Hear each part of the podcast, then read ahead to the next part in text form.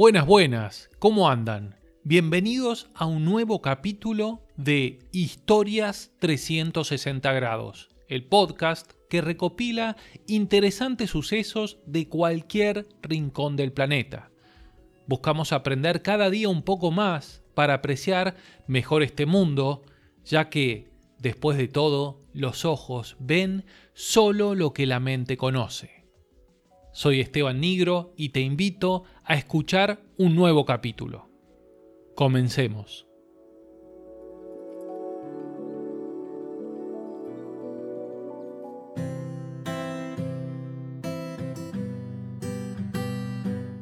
La palabra África proviene del latín, ya que hace más de 2000 años el Imperio Romano llamaba así a las tierras que los griegos denominaban Libia más allá del río Nilo. El topónimo romano se conformó a partir del nombre de un pueblo local, los Afri, y el sufijo ica, que es usado generalmente para indicar cualidad, relación o pertenencia, al igual que utilizamos muchas veces las palabras céltica o pamplónica, por ejemplo. Si observamos el mapa político actual de África, nos encontramos con más de 50 países que contienen una población total de 1.300 millones de habitantes. Y si nos detenemos especialmente en el norte de África, descubrimos una superabundancia de líneas rectas en los límites políticos que separan las naciones. Esta curiosa característica posee una particular Historia. Para mediados del siglo XVIII, el conocimiento costero del continente africano era amplio y así lo reflejan los detallados mapas de la época. Sin embargo, en esas mismas representaciones gráficas, el interior del continente carecía de información.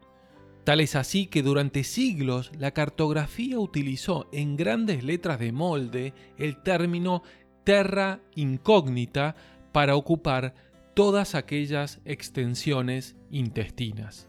Pero claro, el tiempo pasó y cuando en Europa comenzó la revolución industrial a mitad del siglo XVIII, sus naciones tuvieron que salir a buscar por el mundo materia prima para abastecer sus factorías.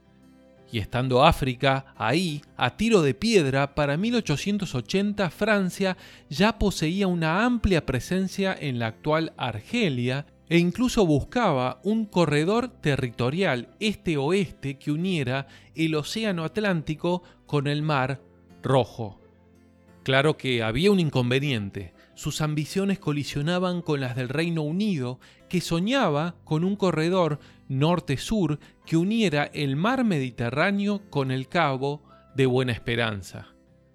Para colmo de males, no eran los únicos países europeos en búsqueda de recursos. Poco a poco comenzaba a olerse pólvora en el continente africano. En 1884, el canciller alemán Otto von Bismarck, presagiando conflictos armados, convocó a las potencias de aquel entonces a una conferencia en Berlín para discutir lo que llamó el problema de África, aunque no había ni un africano invitado. Existía la idea de que una Europa moralmente superior debía ayudar a progresar a aquel continente y de paso obtener materia prima gratuita, claro, sin siquiera consultar a sus habitantes. Fue así que Alemania, Reino Unido, Francia, España, Portugal, Italia y Bélgica se repartieron como un pastel el continente africano. De allí que el mapa político de África en el presente tenga muchos límites rectos. Desde aquella conferencia de Berlín de 1884 en adelante, los años pasaron con grandes penurias para los nativos africanos. Desde otro continente y sobre un escritorio, un grupo de países habían dibujado límites y separado a su antojo comunidades antiquísimas sin jamás haberlos consultado. Afortunadamente, 1960 fue una década bisagra para la historia africana, ya que la mayoría de los países que hoy conocemos lograron su independencia. El monumento al renacimiento africano es una escultura de bronce de 50 metros de altura situada en las afueras de Dakar, en Senegal, y recuerda aquella década de emancipaciones. Si querés conocer más historias como esta, podés seguirme en mi Instagram, historias 360 grados, o en mi página web parandolaoreja.wordpress.com.